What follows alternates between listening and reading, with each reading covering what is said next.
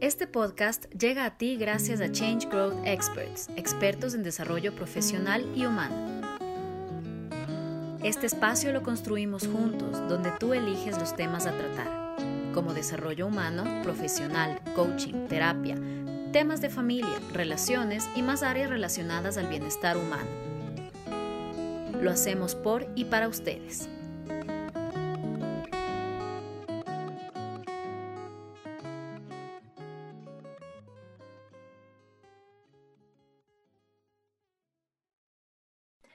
Bienvenidos a Change Live, el podcast. Soy Pamela Pico. Soy Valeria Parreño.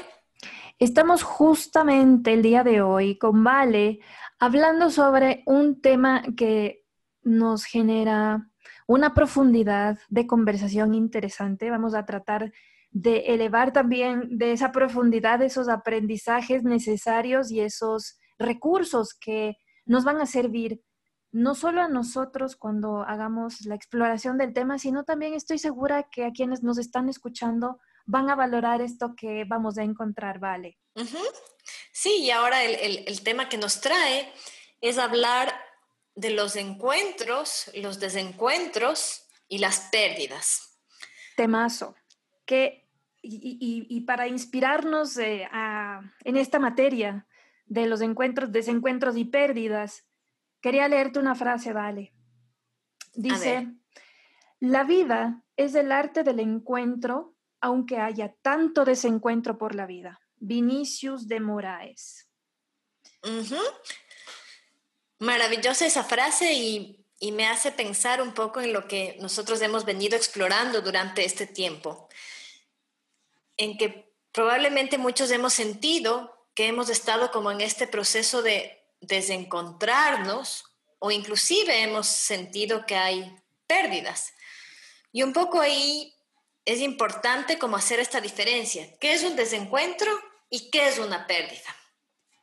Empecemos por ahí entonces. ¿Qué es un desencuentro? Vale.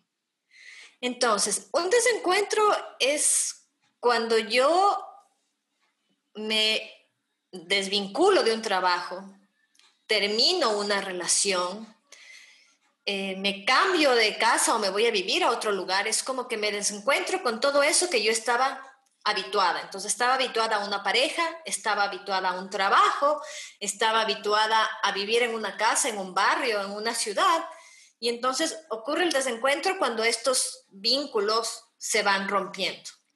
Eso es un desencuentro. ¿Y por qué lo diferenciamos con este tema de la pérdida?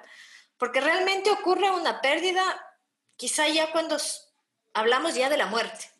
Cuando hablamos de la muerte ya nosotros de pronto perdimos un ser querido y ahí es cuando hablamos de una pérdida.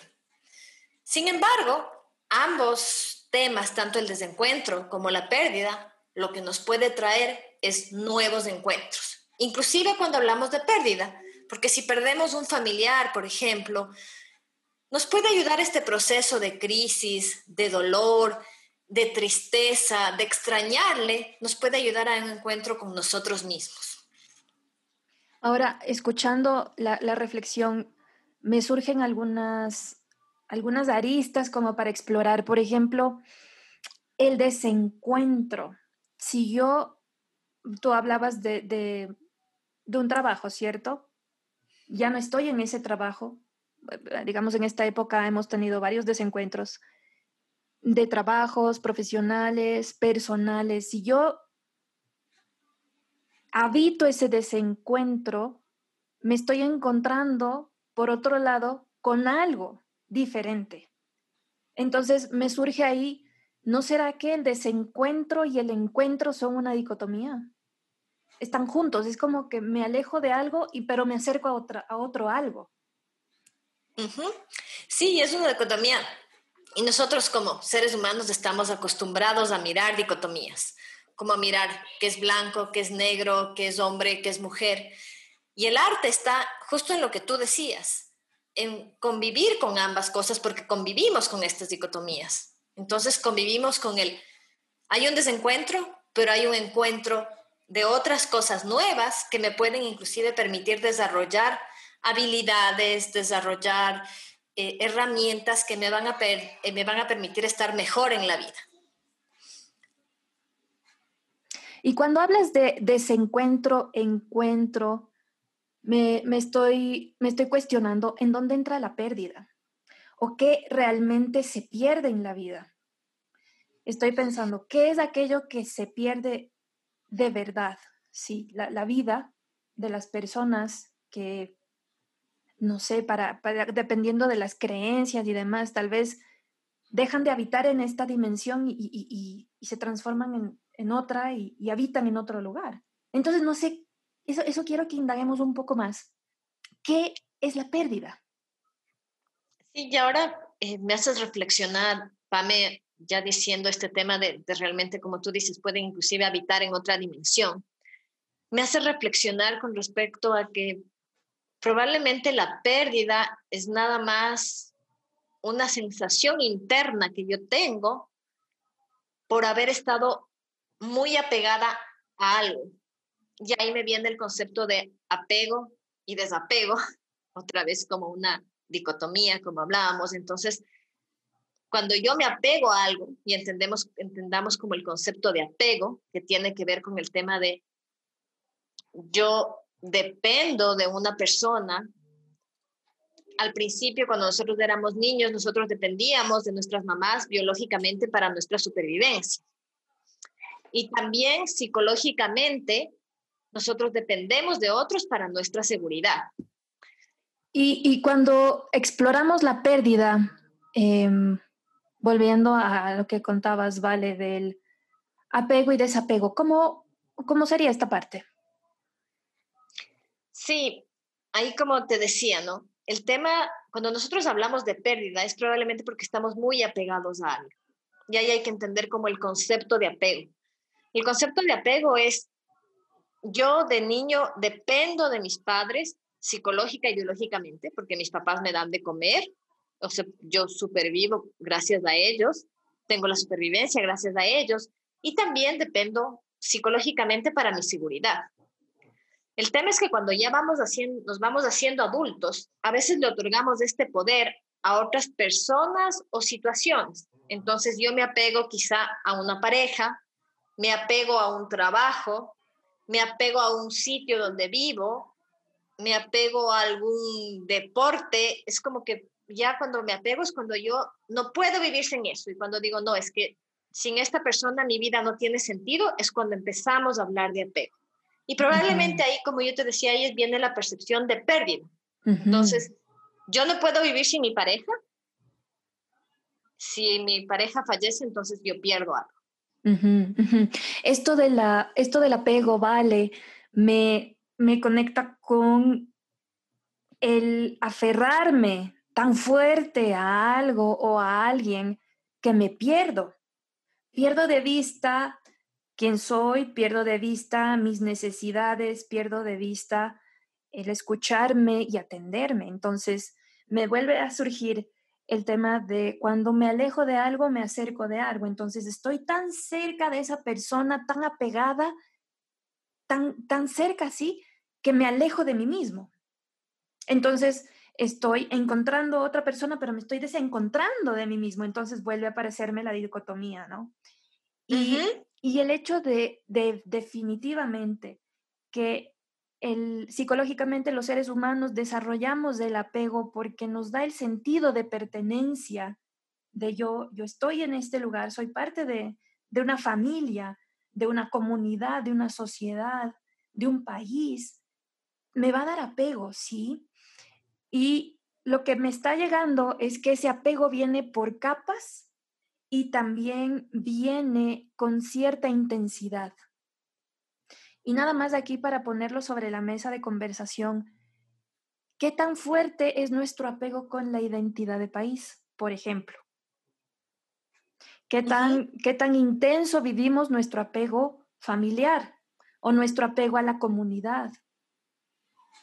porque es parte de supervivencia, ¿no? Es parte de yo sentirme pertenecer a esto. Entonces, qué interesante explorar el apego como algo que viene a ser parte de nosotros. Necesitamos del apego en la vida. Necesitamos el componente de apego.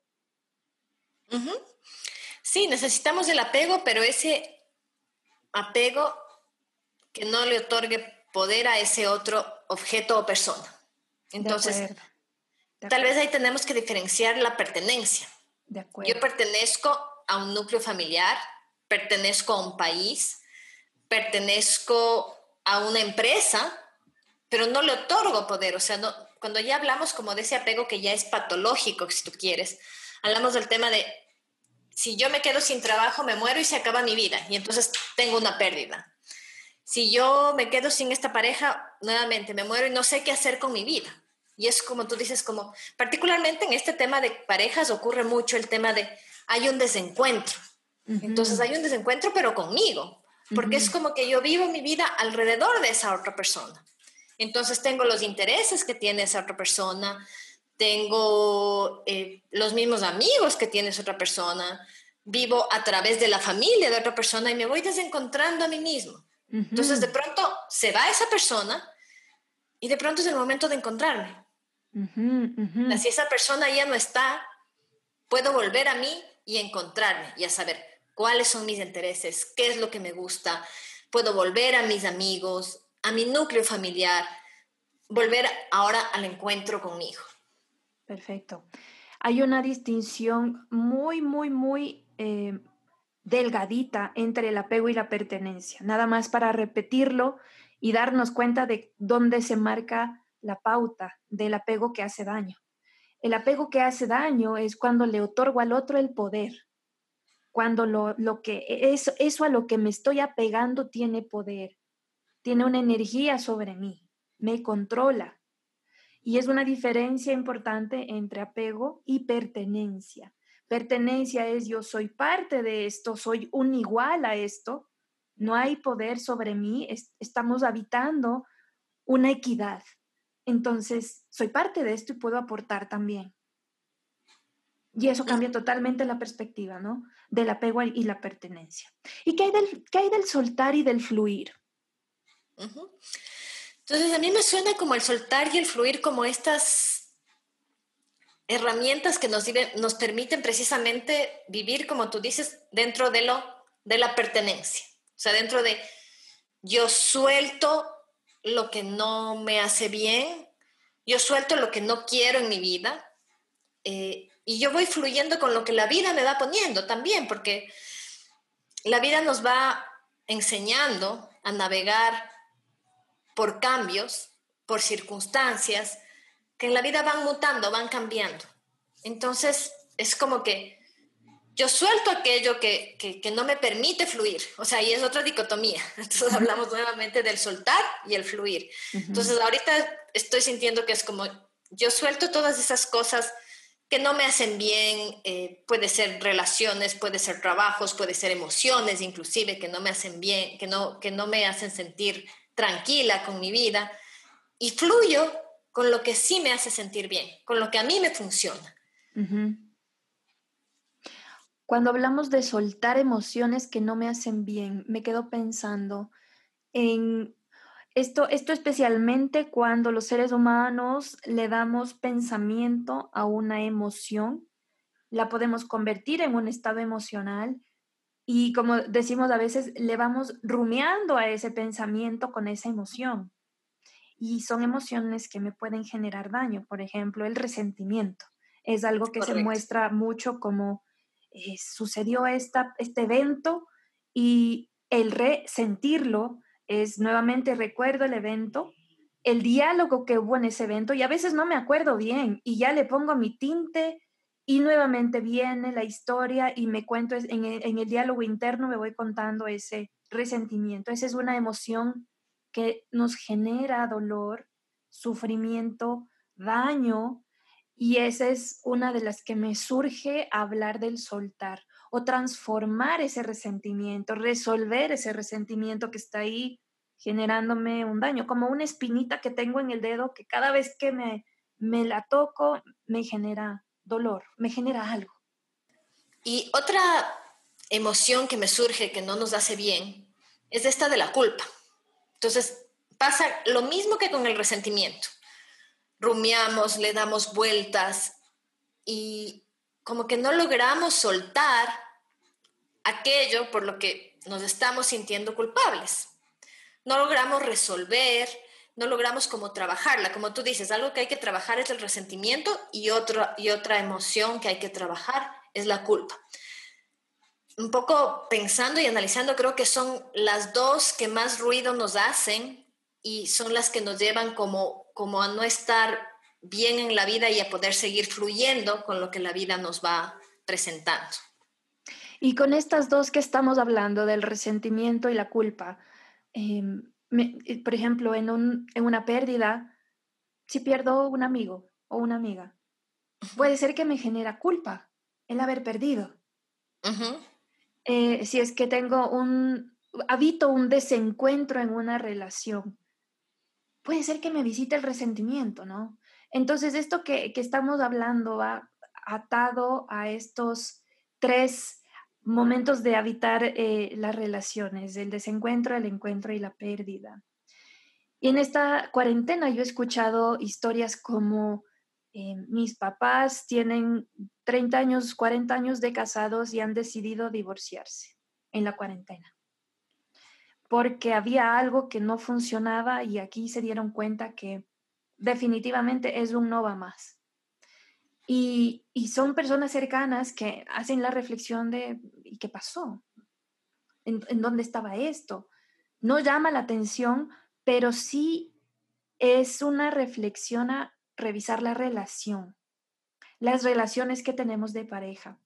También he escuchado esas historias de cuarentena bellísimas de que se han encontrado dos almas gemelas, si, si existen las almas gemelas, em, esas almas compañeras en donde en plena cuarentena eh, se encontraron, se disfrutaron mutuamente y, hay una relación que está ahí, empezando, tomando forma.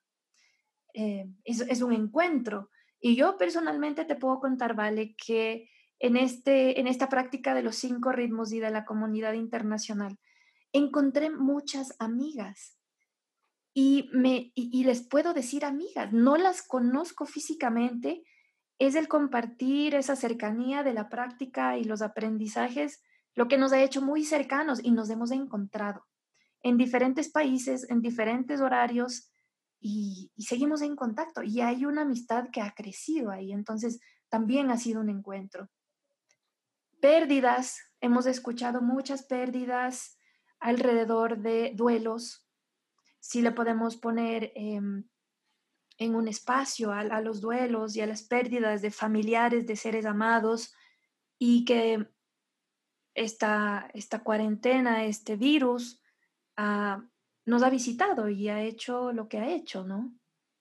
Entonces, cuando yo pienso, por ejemplo, en un duelo, eh, o, también eh, tuve una pérdida en, la familia por el virus eh, de una tía, me llega también el, apego y el desapego junto a un duelo.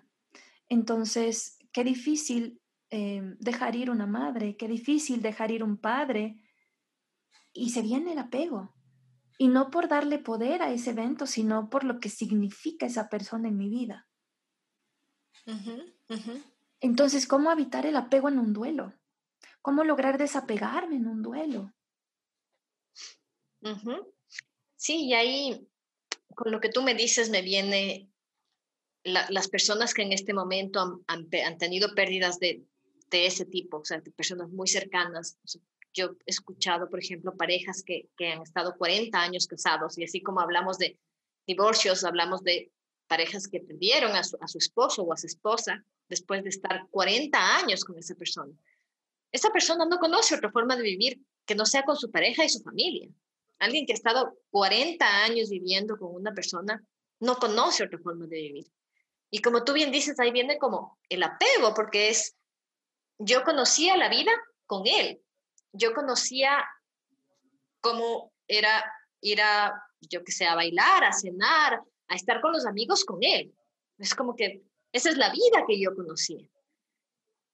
E ir soltando todo eso que pasó es cuando se requiere como un proceso de acompañamiento con la persona para que esta persona vaya encontrando cómo puede ser su nueva forma de seguir.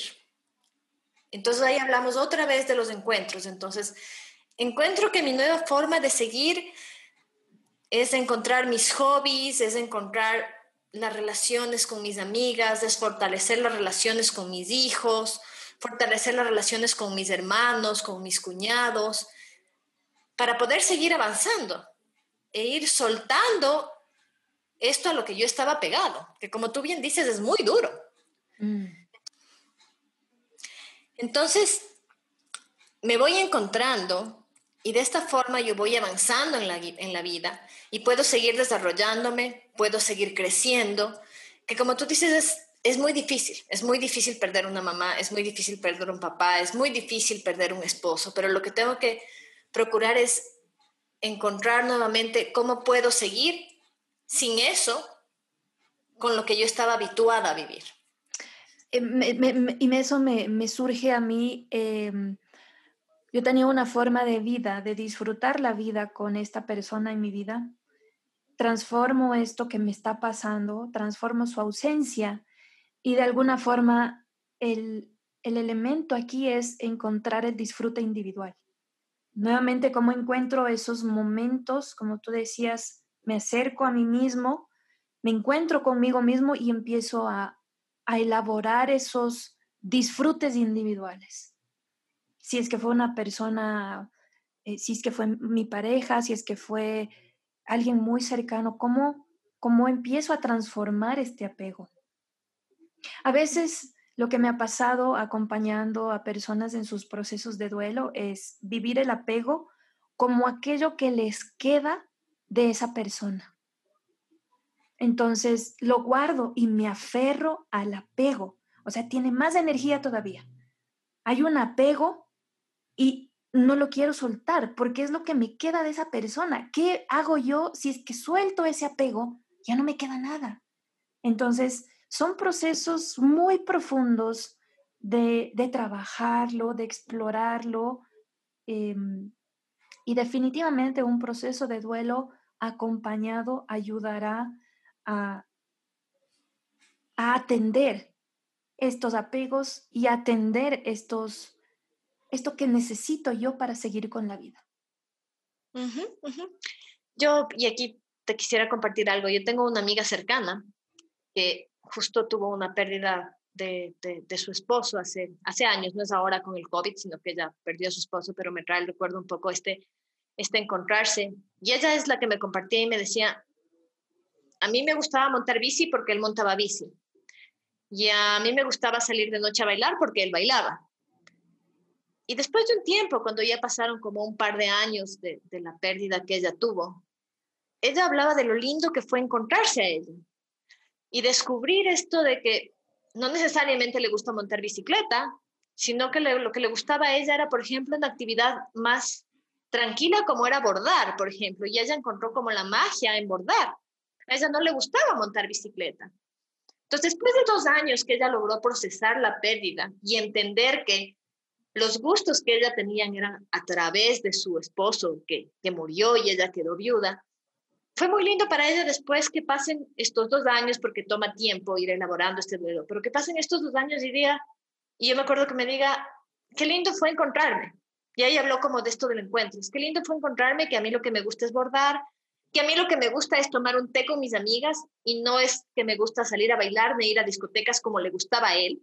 Yo lo hacía como por, por acolitarle. Y como que ella decía, al principio, en el, al primer momento yo no sabía qué hacer. Entonces era como que ¿Cómo puedo ir a una discoteca sola? ¿Cómo puedo ir a montar bici sola?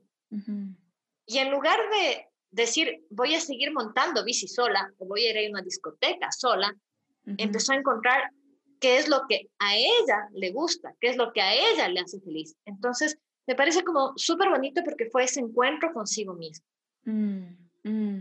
Y esto es aceptar ese, ese lado luminoso en, en la oscuridad es encontrar la vida en ese dolor también. Y nuevamente nos conectamos con las dualidades, con las dicotomías de lo bueno en lo malo, lo malo en lo bueno. Y otro ejemplo de, de, desencuentro y encuentro y pérdida es esto que le pasó a Queen. Yo soy fan de Queen, de la banda Queen. Sí, yo también. Me encanta, me encanta. Y, y no sé si has visto que ahora tienen un vocalista que se llama Adam Lambert. Sí, sí, por supuesto. Y lo que les pasó a ellos fue que, claro, ellos se encontraron como banda, hicieron la magia que hicieron con la música, hicieron arte y se desencontraron en su momento. Luego se volvieron a encontrar, luego perdieron físicamente a Freddie Mercury y pasaron años explorando nuevamente con quién encontrarse para que venga a hacer la fórmula perfecta y nuevamente sea Queen. Entonces pasaron muchísimos años, pasaron fácil 20, 30 años hasta que nació Adam Lambert, que es ahora el vocalista y nuevamente es Queen. y, y Pam, aquí es importante ver que es Queen con la identidad de Adam Lambert. Eso es lo que, lo que mirábamos. A mí también me encanta Queen y, justo estaba viéndolo otra vez un video y él, y él encuentra su propia identidad. Él no quiere ser Freddie Mercury. Él no está copiando lo que fue Freddie Mercury, sino que él vuelve a ser Queen con un vocalista nuevo, pero con una identidad diferente.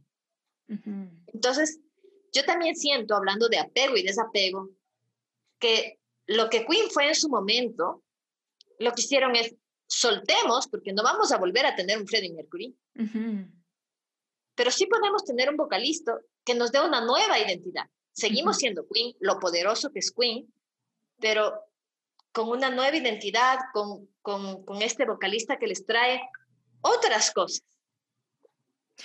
Y utilizar este ejemplo como una metáfora, ¿no? Como en las relaciones nos encontramos con alguien, nos desencontramos con alguien, nos podemos perder de ese alguien. ¿Y por qué no volvernos a encontrar con una nueva identidad?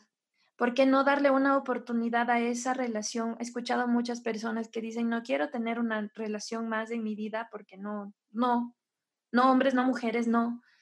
¿Y por qué no darle una oportunidad a esa relación con otra identidad y, y permitirte la transformación, como lo hizo Queen en su momento?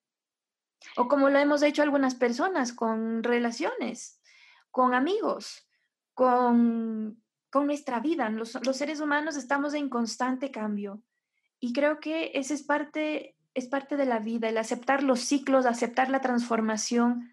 Si me acerco a algo, me alejo de algo y de pronto como recurso empezar a cuestionar esas categorías que tengo yo de las relaciones, buenas, malas, tóxicas, no tóxicas, em, categorías como eh, blanco y negro. Entonces, hay mucho más allá de eso.